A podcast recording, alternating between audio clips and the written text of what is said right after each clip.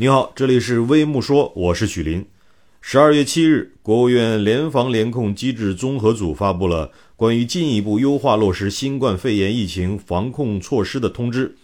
通知明确指出，不再对跨地区流动人员查验核酸检测阴性证明和健康码，不再开展落地检。据中国铁路发布消息。